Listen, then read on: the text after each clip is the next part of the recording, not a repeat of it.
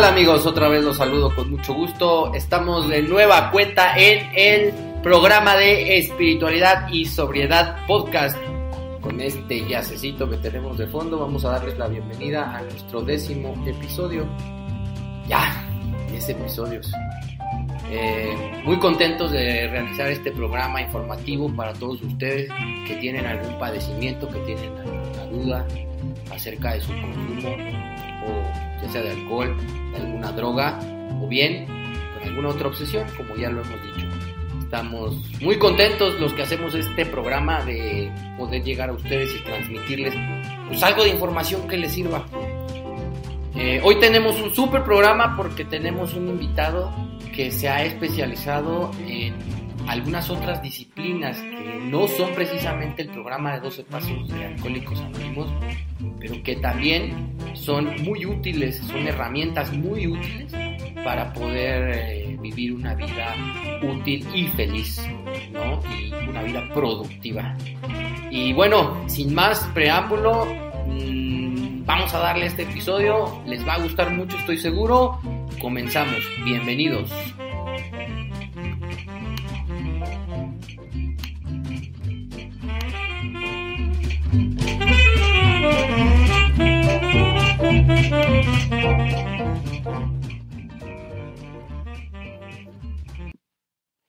Y bueno amigos, pues ya como lo decía yo en la presentación del podcast, eh, gusto en saludarles nuevamente. Soy su amigo Arturo, vamos a empezar con el programa del día de hoy.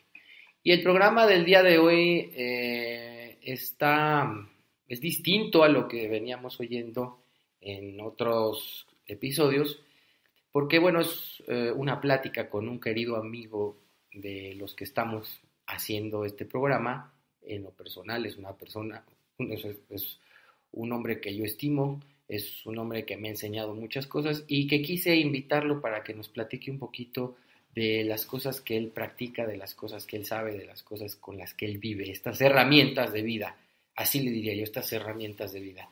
Y sin mayor preámbulo, mi presentación, hoy tenemos con nosotros al compañero Francisco. ¿Cómo estás, Francisco? ¿Qué tal, Arturo? Buenos días.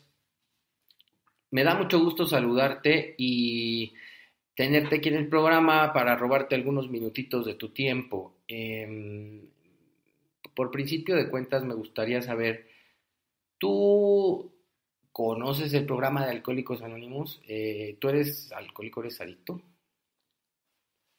Primero quiero decirte que estoy agradecido contigo y con todos los que han hecho posible este programa para poder llegar a mucha gente que necesita un camino, una forma de aprender a vivir y afrontar todo lo que conlleva el día a día sin necesidad de consumir alguna sustancia o de escaparte por ahí con algunas conductas destructivas que han venido dándole al traste a nuestra sociedad. Soy alcohólico anónimo recuperado y tengo bastante tiempo practicando el programa de los alcohólicos anónimos. Ánimo, eso es todo, eso me gustó. Ok, y bueno, eh, además del programa, nosotros en el eh, podcast está eh, diseñado en parte para hablar sobre el programa y los pasos, pero además de estos pasos, eh, este programa de recuperación, de acción, tú haces o echas mano a otras herramientas, otras cuestiones eh, eh, que son diferentes al programa y, cómo esto ha influido en tu vida. Déjame que, que les platique un poco de, cómo es que, aparte del programa de los 12 pasos, decido empezar a primero investigar, después a, a estudiar para después llevarlo a mi vida, eh, todas las situaciones con las que yo no estaba pudiendo eh, resolver en su totalidad cuando está, eh, inicié yo mi recuperación. Te explico. Ok. Me, me, voy, me voy dando cuenta una vez que dejo de consumir que, que tengo una personalidad, que tengo un temperamento y que tengo un carácter, que yo no tenía claridad ni siquiera podía diferenciar entre una cosa y la otra, que soy un ser viviente que tiene emociones, que tiene sentimientos, que se va formando a través de ideas, de creencias, a través de una preparación académica, y sin embargo todo este conjunto de cosas que, que hacen o forman a una persona tienen una influencia en lo que va a vivir en el afuera. Entonces, cuando se tienen tantas cosas y se desconocen porque eh, pues no hubo la plática en casa, porque no hubo mi interés, porque yo pensé que eran como cosas aprendidas y cosas resueltas, pues no las fui pelando. Yo soy de profesión, soy químico farmacéutico, biólogo en alimentos y soy, soy un tipo, bueno, más bien era un tipo que la ciencia lo resolvía todo, ¿no? Entonces, cuando te formas a través de todo necesita una comprobación científica, todo es claro y preciso y todo sucede por algo, pues se me olvidó que tenía yo otra parte. Así crezco, voy a la universidad y en el Inter que yo termino la carrera, por cierto que termino a una edad joven, creo yo, para en aquel entonces, este, me doy cuenta que no sabía yo vivir cuando empiezo a enfrentar mis retos profesionales. A los 22 años soy miembro del Instituto Nacional de Nutrición y estoy como investigador a nivel nacional tipo A. ¿Qué quiere decir esto? Que, pues bueno, que puedes entrar a este pinche instituto que es bien chinguetas y que no sabes qué hacer ahí, ¿no? que no sabes cómo manejar este, este, esta situación y estas relaciones. A esto me voy a referir el día de hoy. ¿Cómo manejo mis relaciones interpersonales cuando hacia un lado tienes a una maestra en ciencias, a muchos tipos con doctorados, y que tú te ves al lado de ellos y te sientes pequeño, o me sentía yo pequeño, me sentía yo con mucha falta de capacidad, con mucho temor, y a pesar de tener todos los conocimientos y haber sido un alumno brillante, porque así me considero, pues terminé mis nueve semestres en el tiempo real, este, me titulé con mención honorífica, con un promedio alto, y sin embargo, cuando me toca enfrentarme a la vida, cuando me toca pedir algo, cuando me toca exigir mis derechos, soy alguien que le gana el temor, que prefiere evadirse, que se conforma o que después va rumiando y se va quejando ya que no está con la gente y aventando chingados y aventando, ahora sí le voy a decir, nada más deja que lo vea, me voy a poner al pedo, pero no hacía yo nada. Entonces me doy cuenta que necesitaba yo algo y en ese entonces pues descubro que aventarme unos tragos, aventarme eh, unas catarsis con otros amigos en una pinche cantina, pues resuelve todo esto, güey, y resulta de que me fui haciendo una pelota, me fui haciendo una bola muy grande, no fui resolviendo muchos temas. Ok, y estamos hablando de tu etapa universitaria, ¿no? Cuando todos tenemos esa, esas ganas de la fiesta, del cotorreo, de, la, de las novias, de todo esto. Y ahí es donde tú empiezas a consumir alcohol y consumiste alguna otra droga. No, solamente consumía yo alcohol en todas sus formas, ¿eh? O sea, en bolsitas de plástico en, el estacionamiento de CU, en vasos de precipitado adentro de un laboratorio, las caguamas en las canchas de, fútbol o de frontón, este, pero en sí era realmente puro alcohol. Ok. Y luego, ¿qué, qué sucedió? ¿Hasta dónde te llevó esa combinación entre la universidad y el alcohol? Pues fíjate que afortunadamente creo yo que así fue, no, no me alcanzó a repercutir porque mi consumo empieza casi cuando voy terminando la carrera. Entonces terminé mis estudios sin mayor problema. Sin embargo, el día de la, de la quema de batas me he puesto un tapón que, que gran parte de la fiesta que hubo, la recuerdo porque hay un video, porque ya entonces se tomaban películas y las pude ver después. Hay ciertas cosas que yo me perdí de la fiesta y ya después, algún día se los voy a contar en otra invitación, amigo, la tristeza que causa ver tu vida a través de videos, a través de películas, a través de fotografías y no a través de un recuerdo real en tu memoria.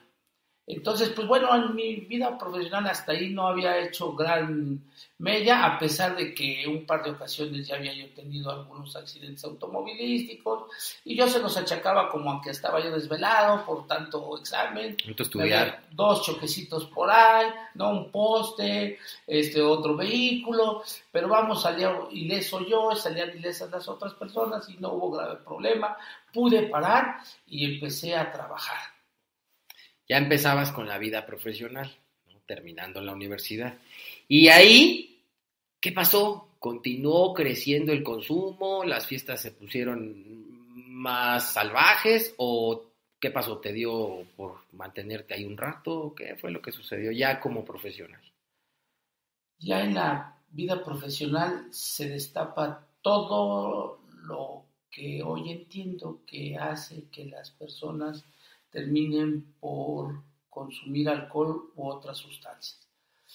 Pues empiezo a darme cuenta que soy una persona introvertida, a pesar de que, aunque suene muy incongruente, fui el jefe, bueno, perdón, el organizador de la quema de batas, fui el presidente de mi generación, tenía yo un chingo de amigos, eran amigos míos los de las otras carreras, tenía amigos en otras facultades, pero ya cuando me encuentro en la vida profesional me doy cuenta que soy una persona introvertida, muy temerosa, bien aislada, bien ansioso, bien estresado y en el fondo bien triste, cabrón y cada vez más solo, ¿no? Digo, ahora que lo mencionas y yo me, acuerdo, eh, me estoy reflejando y me estoy totalmente acordando de muchas cosas que yo viví. ¿Cómo le hacías entonces para vivir con esta tristeza, con esta ansiedad todo el tiempo de prisa, con estos temores que lo llenan a uno de, que lo paralizan? ¿Cómo le hiciste entonces? Como le hace todo alcohólico que no encuentra otra salida. Primero lo justifiqué, después lo negué y bueno, 20 años después lo tuve que admitir, ¿no? Entonces, fíjate que fue bien complicado porque eh, yo no quería hablar de cosas que habían sucedido en mi vida. Por ejemplo, soy una persona que pierde a su ser querido, mi mamá, cuando yo tenía 16 años, en donde yo no pude hablar de esto toda mi vida hasta que llegué al programa de Alcohólicos Anónimos y ahí no me quedó de otra. Y llegué a Alcohólicos Anónimos junto a terapia y ahí me hicieron hablar porque si no, no se iba a resolver mi tema. Entonces, este es un punto de los que hoy vamos a platicar, aunque sea generalizado, y otro día le damos salida a cada uno. Por ejemplo, el tener un, un duelo no resuelto desde los 16 años y aparte de no resolverlo, tener o creer que lo puedes olvidar en la parte más profunda de tu cabeza, son de las cosas que nos han llevado a muchos de los alcohólicos a vivir como vivimos después a través de una botella, ocultando y negando cosas tan dolorosas, ¿no? Y a veces tan avergonzantes que ni siquiera estaban en nuestro control. Perdí mi, mi, mami murió de poliquistosis renal cuando yo tenía 16 años, me quedo este, huérfano, pero pues no me doy cuenta que también se quedan mis hermanos y que ellos van resolviendo su vida, pero yo me quedé como atorado ahí. Después en el Inter sufro, estando en la universidad, me, me este, secuestran adentro del estacionamiento, me, me, sacan de la universidad y me amarran de manos, de pies, me vendan y me van y me tiran a la carretera de Libre a Cuernavaca y me, desamarran de los pies me hacen correr en un terreno baldío, me tiran unos plomazos y todas estas cosas, así como eh, tener parejas, eh, cambiarlas, no tener relaciones estables con mujeres es, doloroso y va siendo como una manera de vivir muy extraña. Eh, pensando que ahí se vive y guardándote secreto tras secreto tras secreto. Híjole, sí, se va generando, como tú bien decías hace rato, una bola de nieve, ¿no? Y va creciendo y va creciendo. Y quisiera que nos siguieras platicando, vives todas estas cosas eh, ya como, como una persona, un profesionista, un profesional, químico, farmacobiólogo, y ¿qué pasó después? Eh, me gustaría que nos dijeras, eh, ¿cómo es que llegas, por ejemplo, o empiezas a darte cuenta que lo tuyo ya es un problema? Tuviste que, pasar por cosas difíciles, me imagino, pero ¿cuál es el momento clave, digamos, donde dices, tengo un problema? Bueno, este, como no tenemos un contador aquí al lado, pero estaría como bien suave, podría haciendo las anotaciones de estos eventos en donde uno a uno va sumando y que al último terminó restando. Luego les explico cómo es esto. Pero súmale a una persona tímida, a una persona temerosa y aislada, súmale un duelo no resuelto, súmale un temperamento eh, colérico, súmale eh, una familia eh, sobreinvolucrada con un con una forma de educación muy rígida por parte de mi padre, em, con un hermano que se casa eh, muy joven y que también me quedo solo por la parte de la compañía de un hermano, súmale una competencia toda la vida con una hermana que es médico y que solamente me lleva un año, eh, al súmale que cuando muere mi mamá me quedo con la responsabilidad que ella tenía en cuanto al negocio familiar, súmale que soy una persona que se cuelga de un par de amigos para poderse relacionar o sentir menos miedo cuando sale, súmale que encuentro por el camino chicas muy frágiles en las cuales pueda yo abusar sobre todo emocionalmente, todo esto va siendo una bola cada vez más pesada que va llenando tu existencia, que va llenando tu parte interna de mucha culpa, de mucha vergüenza, de mucho dolor. Y entonces, pues cuando empieza el éxito profesional, empiezan los ingresos económicos altos, empiezan los negocios.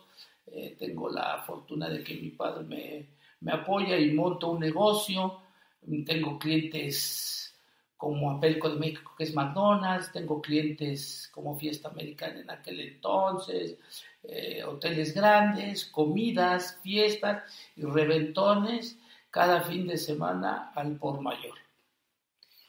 Híjole, tal cual, bueno, la, la expresión mía es porque evidentemente me genera un recuerdo que, empieza como a, hacerme sentir no tan cómodo. No, es normal, ¿no? Espero que a ustedes, queridos escuchas, a la gente que, que conforma este auditorio que nos ha estado siguiendo, pues les esté gustando y también les llene de esta sensación de sentirse un poco reflejado si es que tú tienes o has tenido este tipo de problemas y si es que en tu vida estás buscando una salida o una solución.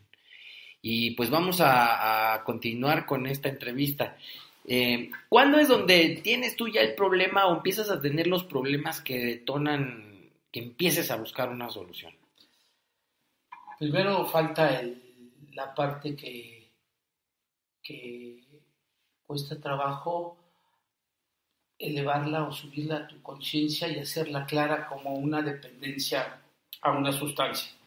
Y entonces consumo de repente pues jueves, viernes y sábado y se convierte como algo muy común, que hoy yo creo que no tiene nada de común, chica, ¿no? Más bien es completamente como antinatural, pero yo empecé a tener un estilo de vida de, de, de los jueves, jueves de etiqueta, de viernes social, de sábado reventón o sábado sexual, pero todo el tiempo con alcohol, todo el tiempo con amigos, todo el tiempo con mucho pinche ruido, eh, con muchas invitaciones, con muchas reuniones, pero siempre con una sensación de, ni madres que quisiera estar aquí, cabrón, ¿no? Con esta sensación de, preferiría que no estuviera nadie, cabrón, sin embargo, si se van también me siento mal.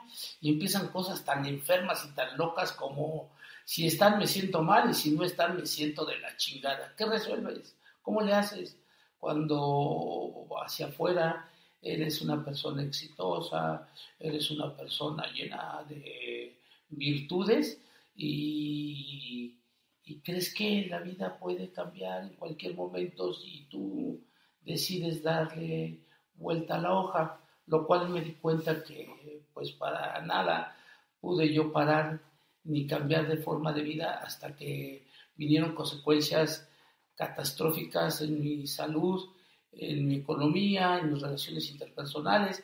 Bueno, decimos nosotros hasta que las consecuencias me alcanzaron y hasta que la primera fue una cuestión médica en donde me da hepatitis alcohólica y soy ingresado a un hospital de primer nivel gracias al apoyo de mi hermana que es médico y entonces fui a dar al hospital, al Centro Médico Nacional, en donde no se atienden pacientes alcohólicos, se atienden pacientes con otro tipo de enfermedades. A los alcohólicos no se les debería tratar a nivel, a primer nivel, por, porque esto es, eh, se soluciona de otra manera. ¿Ok? Entonces, bueno, pues voy hoy en una de estos consumos que después que tuve la oportunidad de enumerarlos, y hacer conciencia de ellos, llevaba yo más de un año bebiendo diario, así, Sin parar. Sin parar.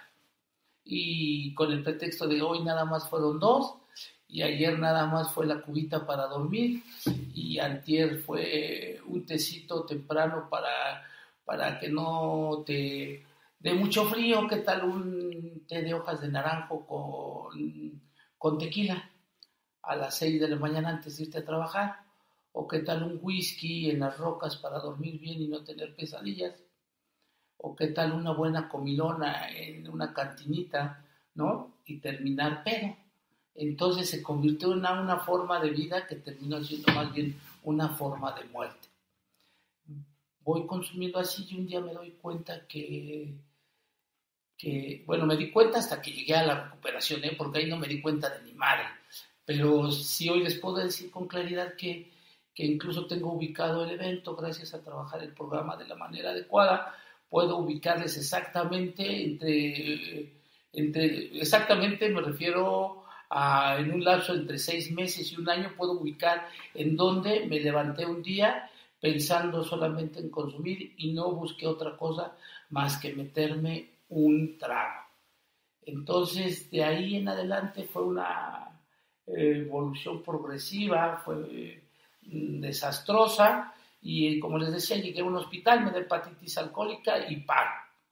Voy a dar a una, después de la clínica, me, me ofrecen la primera invitación a recuperarme, lo cual yo no quería, pero por mi madre, y accedí porque me sentía yo físicamente muy, muy lastimado. Fui a dar una que no me recuerdo si sea clínica, nexo, psiquiátrico, porque de hecho ya no existe, ya tuve la, la, este, la curiosidad ya sobre mi recuperación de ir a investigar y el lugar ya había desaparecido, pero fui a dar allá donde desgraciadamente me hablaron de todo menos de la, del problema del alcoholismo eh, conocí otros enfermos igual que yo, igual de, como de atar, botar y rebotar, pero no nos explicaron nada, nos explicaron, nos dieron unos cuentos, nos dejaron dormir, alimentamos, hice trabajo, este, de, de cuentacuentos y por ahí cosas así muy raras que hoy les puedo decir que, que no creo que me hayan servido absolutamente de nada. Sin embargo, cuando me fui de ahí, regalo más grande creo fue yo que cuando salí me pude dar cuenta que tenía yo un problema. Sin embargo, yo no quería resolverlo con la ayuda que ellos me ofrecieron y me di a la tarea de resolverlo con mis propios recursos. Con esa mente maestra que traías de la universidad y con tu profesión y, y, con tu capacidad para resolver todo tipo de problemas, como a todos nos pasa. ¿Es así? Así es, amigo. Imagínate una mente maestra que estudia toxicología, químicas orgánicas, bioquímicas, que tiene un semestre de enología, que tiene un semestre de, de, prevención y de higiene mental, y terminé hundido, a pesar de todos mis conocimientos, hundido en el consumo de alcohol, y más adelante les platicaré cómo ingresé a cambiar la sustancia del alcohol por la cocaína, porque llegó un momento en que no me resolvió el tema del alcohol y como ya me había dado hepatitis, pues decidí parar un tiempo. Paré un tiempo y el dolor de la muerte que les dije que fueran anotando, este duelo no resuelto, este estrés, este aislado, este mal manejo de emociones, esta rigidez, esta, estas formas extrañas de procesar las emociones, estas creencias raras en un Dios castigador, toda esta cosa revuelta eh, sale a flote nuevamente cuando dejo de consumir alcohol y me doy cuenta que soy una persona obsesiva a más no poder. Dejo de beber y me vuelvo y me regreso a ser lo que soy, alguien bien obsesivo con el juego, obsesivo con el trabajo, eh, bien perfeccionista, bien criticón y bien ansioso y además bien hueco. Todo esto, si estoy entendiendo bien, sin una sola gota de alcohol, ¿verdad? O sea, ya andaba seco. Así es, es lo que le, llamamos nosotros alcohólico heroico o borracho seco, cabrón. Sí. Sí, sin una gota de alcohol, pero con unas conductas y con una forma de percibir la vida jodida a más no poder. En el Inter, les cuento que por ahí tuve una relación de pareja de 10 años y gracias al alcohol y a mi forma de conducirme con esta chica terminó y de lo cual tampoco quise hablar mucho tiempo, pero me dolió, después de que terminamos, me dolió 12 años seguidos y yo todo el tiempo dije que no me dolía para nada. Sí, me imagino. Yo he escuchado muchas veces esta, este, estas historias, ¿no? Que vienen de la mano de un corazón roto, ¿no? De una relación de este tipo y que nos da para tirarnos a la borrachera o a la sustancia o escuchando a Vicente Fernández, a José Alfredo, todo eso, ¿no? Que es muy recurrido por todos nuestros compañeritos en Alcohólicos Anónimos, ¿no? Ahora no funcionó la relación, la mujer no, no me está correspondiendo, ¿no? Porque yo no pienso que ella, eh, ella está huyendo de, de, un monstruo, ¿no? Yo pienso que ella es mala y que, y que no me está correspondiendo, pero en ese camino pues me destruyo aún más. Entonces, tú llegas a ese punto y continúas, este, pues destrozándote la vida, ¿no? Sí, me voy destrozando la vida y no me es suficiente destrozármela aquí en, en este bendito país, lleno de tantas bondades, y me voy todavía a ser partícipe de mi adicción, de mi alcoholismo a más, no, a, todo lo que da. Me, me voy pensando en que que a lo mejor si voy a otros escenarios y convivo con otras personas, con otros idiomas y otras creencias, no va a suceder lo mismo y me voy al Mundial de Estados Unidos en el 94 y me pongo los mismos tapones, las mismas pedas y hago cosas increíbles en, este evento. Después fueron los siguientes cuatro años en donde les decía yo que fue cuando consumí más, me fui al Mundial de Francia y en donde estuve a dos de acompañar al güey ese que apagó el pebetero en el arco del triunfo, este, pero no fui yo, ¿eh? créanme, amigos, no fui yo, porque si no, también les podría decir, no me costaría nada decirles la verdad, pero no, pero sí me quité la camisa y me tomé fotos abajo del arco del triunfo en pantalones con una pinche bandera de México en un falso nacionalismo jodido, ¿no? Todo conmiserado y y todo jodido, dando yo creo que más que, que lástima que otra cosa. Duré 22 días pedo en Francia, ustedes me dicen que me acuerdo del Museo del Louvre, de los toples o de los partidos y no me acuerdo de mi madre, pero gracias a que tengo fotos, pues recuerdo muchas cosas. Y después les digo que dejé de beber en el 2000, eh, empecé a darme cuenta de que vivía yo muy mal y, bendito a esta mente que dice acá mi querido Arturo, esta mente tan brillante, me dice, ¿por qué no te metes otra cosa que no sea alcohol? A lo mejor no te hace daño, cabrón. Y con esta necesidad de callar estos ruidos, de entender o de saber qué está pasando, me meto cocaína. Inicia mi consumo de cocaína, que por cierto, no sé si fue mucho, fue poco, pero para mí fue fatal. Fue desastroso, consumí tres años y medio de cocaína y pues termina ahí mi carrera de consumo. Termino internado varias veces en centros para recuperación de adictos y empieza mi camino, que es cuando descubro tengo muchos, muchos temas por resolver.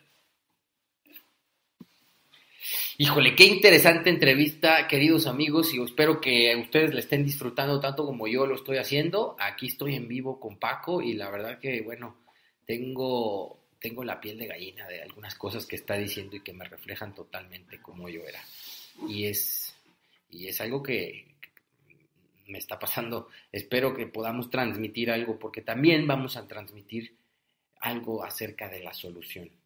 Y me regreso un poquito, Paco. Me decías, dejo de tomar porque estoy afectado del hígado, estoy seco un rato, vivo con todas esas, eh, pues digamos, con todos esos miedos, con, con, todas esas ansiedades, con todos esos nervios, con todos mis resentimientos, mi odio contenido, esa ira, ese temperamento agresivo, así ando viviendo sin sustancia y de repente cambio el alcohol por la cocaína. ¿Me podrías decir cómo fue ese proceso?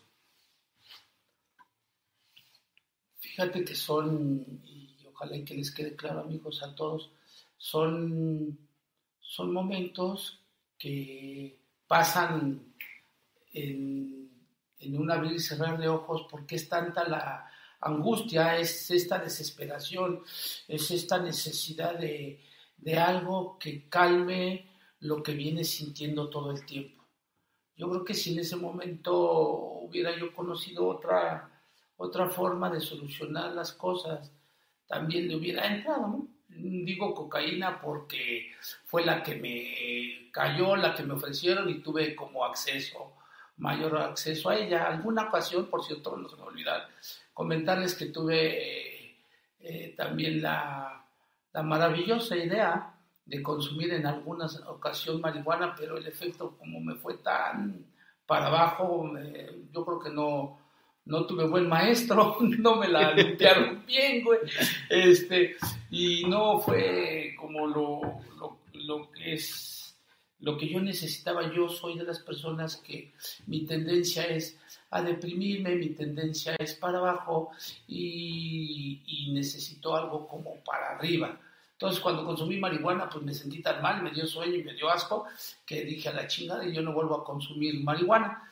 Cuando pruebo y conozco a Doña Blanca, pues se me ocurre que, pues que viene una sensación de, güey, puedo hacer muchas cosas, este, me siento más, más rápido, me siento más eficiente, me dura más el día y puedo eh, relacionarme, según yo, de mejor manera con las personas porque aguanto más tiempo, aunque yo no esté bebiendo, aguanto más tiempo oyéndolos, conviviendo con ellos o, o asistiendo a lugares que a veces yo ni siquiera quería ir, ¿no? Como este pedo de ir a los antros, de los pinches tables, de las cantinas. A veces yo no tenía ganas de mi madre, sin embargo, por este deseo de formar parte de, de conocer a o de estar con, pues este, me hacía que, que, que yo consumiera algo para poder estar con ellos. Entonces empiezo a consumir cocaína y evidentemente, compañeros, aquí vamos a empezar a hablar, amigos, compañeros y radioescuchas, de las cosas que son importantes.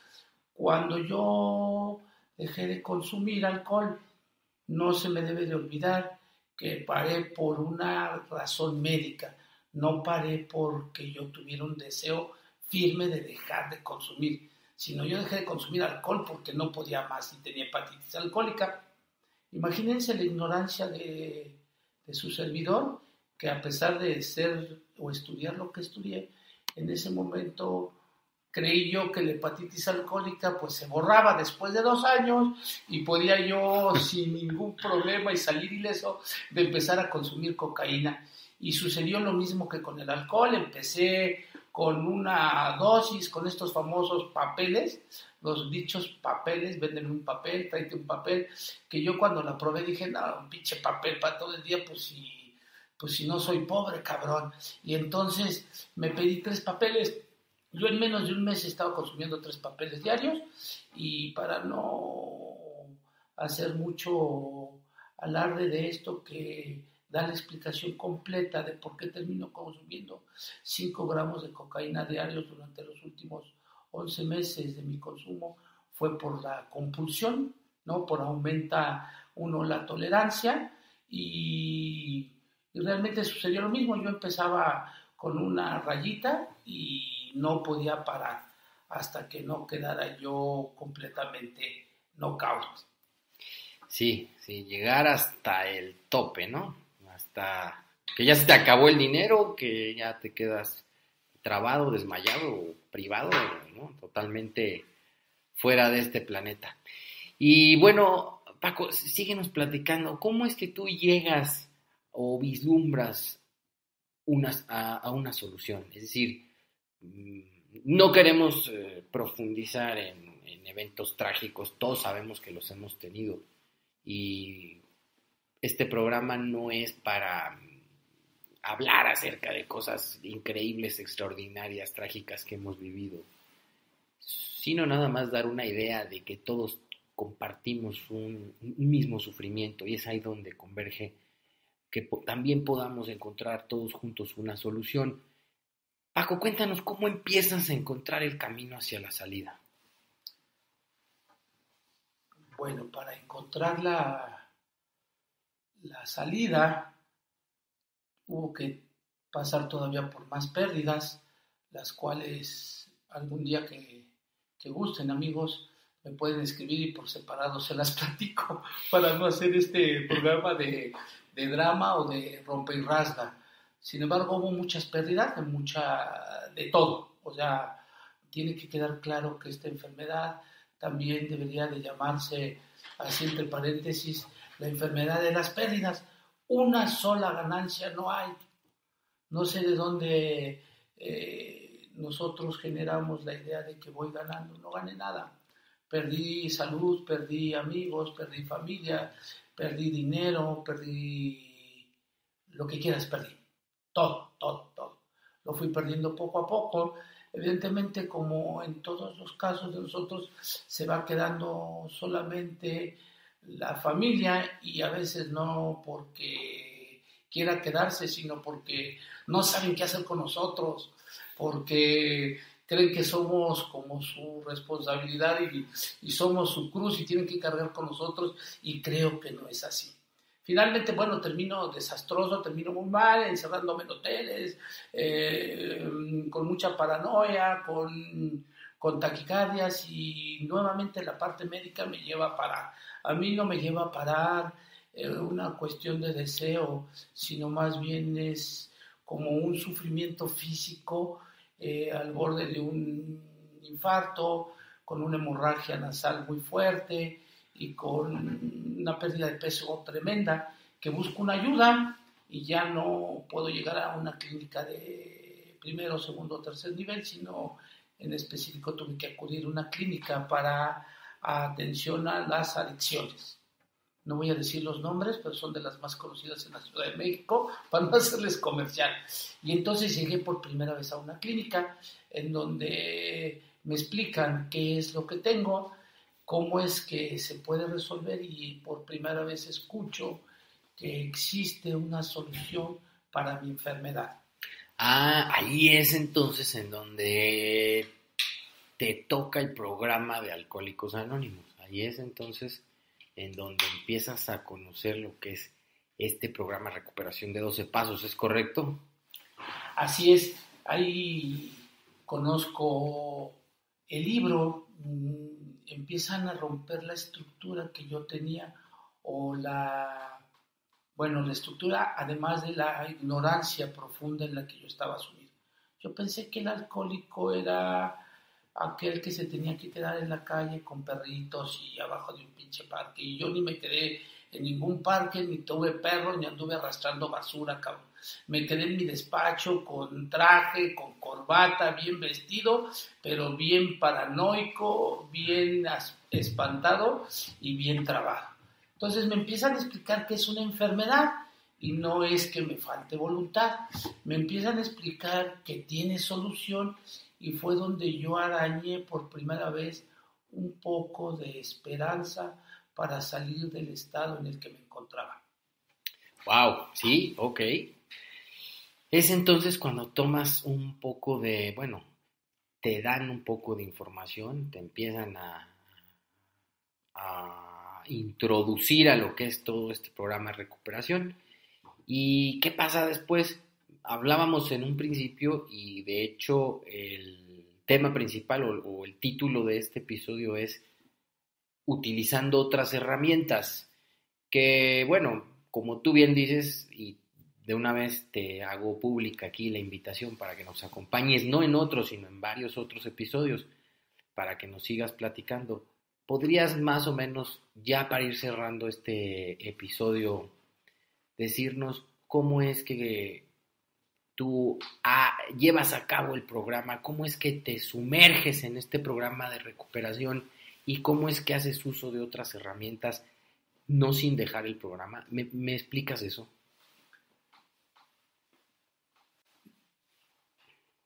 Te, comento que, cuando me dicen ellos que, que hay una solución, abrazo en una forma interna un grado de esperanza tremendo porque adentro de mí había un deseo profundo de acabar con este sufrimiento, pero con mucho temor a quererme suicidar o a quererme matar, simple y sencillamente a querer seguir bebiendo porque no sabía yo hacer otra cosa más que ahogar y tapar todos mis problemas y mis, y mis debilidades a través del alcohol o de la cocaína.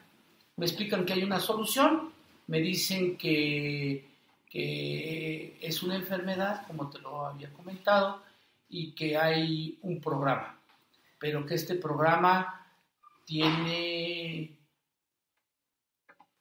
que llevarse a cabo como es, como está, y no como yo he querido hacer todas las cosas en mi vida.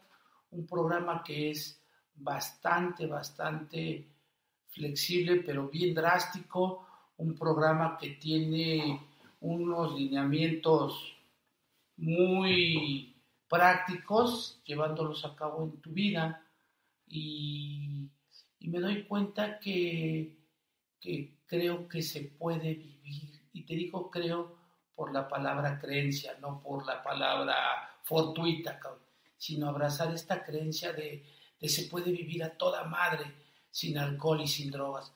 Se pueden hacer muchas cosas, pero también se pueden resolver otros temas a profundidad para avanzar eh, a, gran, a grandes pasos y a grandes enfermedades, pues grandes remedios. Y entonces, me, por el estado en el que yo me encontraba, me invitan a formar parte, además de un grupo de 12 pasos, y me invitan casi, casi voluntariamente a WIWI, a ir a terapia individual, a ir a una terapia de grupo llamada prevención de recaídas, a llevar a una terapia de grupo, de tratamiento continuo, a, empezar en un autocuidado para vivir sano, dormir, comer en una manera adecuada, mantenerme ocupado. Y se empiezan a sumar como muchos temas y muchas tareas y te dicen, pues recupérate, pero necesitas hacer muchas cosas porque tú estás enfermo, pero necesitas mucha ayuda. Entonces, empiezo a entender que, si yo le sumo al programa de 12 pasos una terapia individual en donde yo puedo tratar los duelos no resueltos, pues ya tengo una herramienta adicional.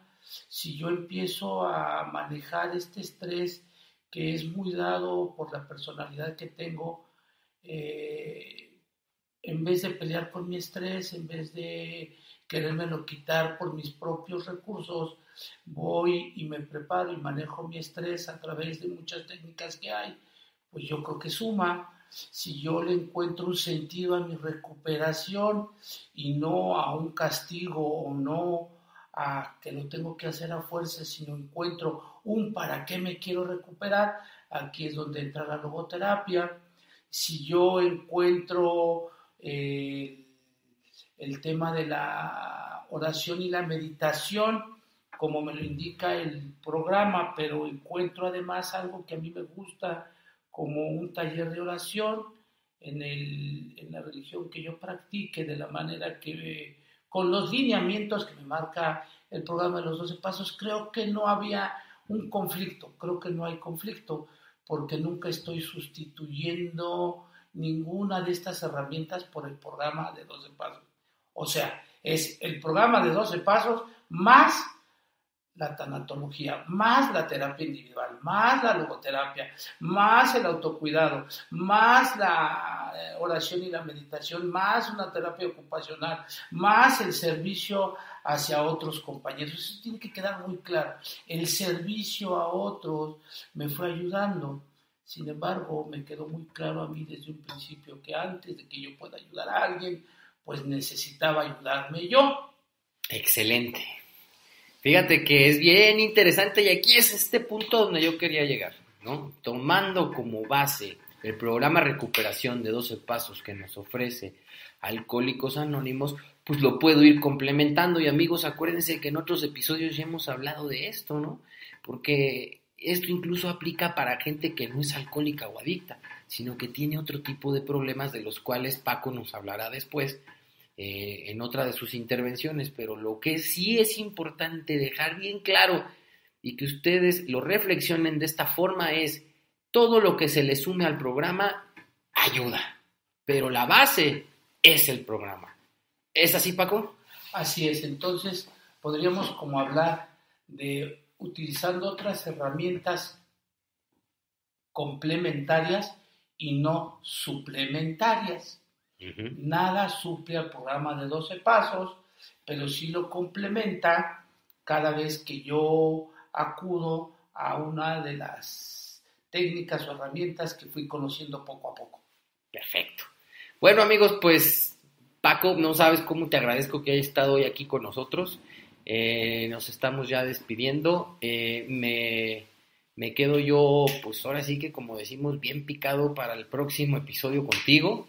Vamos de una vez haciendo el compromiso si nos apoyas. Y amigos, eh, les dejo a Paco para, que se despida de ustedes. Les agradezco la, escucha y la invitación a ti, Arturo, por, y a todos los que participan en este programa para que podamos llegar cada vez más a, a, tanta persona que está sufriendo de esta enfermedad y que considera o cree que no hay salida. Existe una solución, la solución está delineada, está muy clara en el programa de 12 pasos, pero que también podemos utilizar muchas otras cosas una vez que se ha desarrollado el programa. Gracias, que tengan buen día y les deseo a los que estén pasando por esta situación que acudan, que soliciten información y que busquen ayuda porque tiene solución.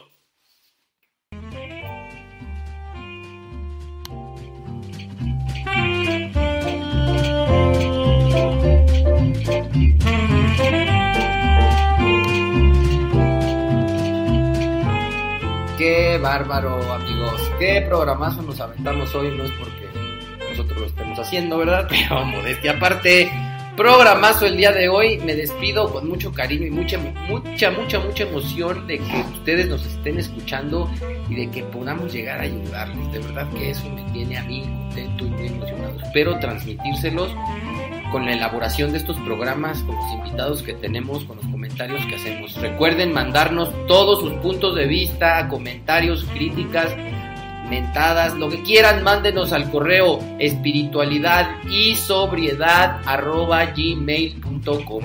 Repito, espiritualidad y sobriedad arroba gmail.com. Estamos para escucharlos y tomar sugerencias.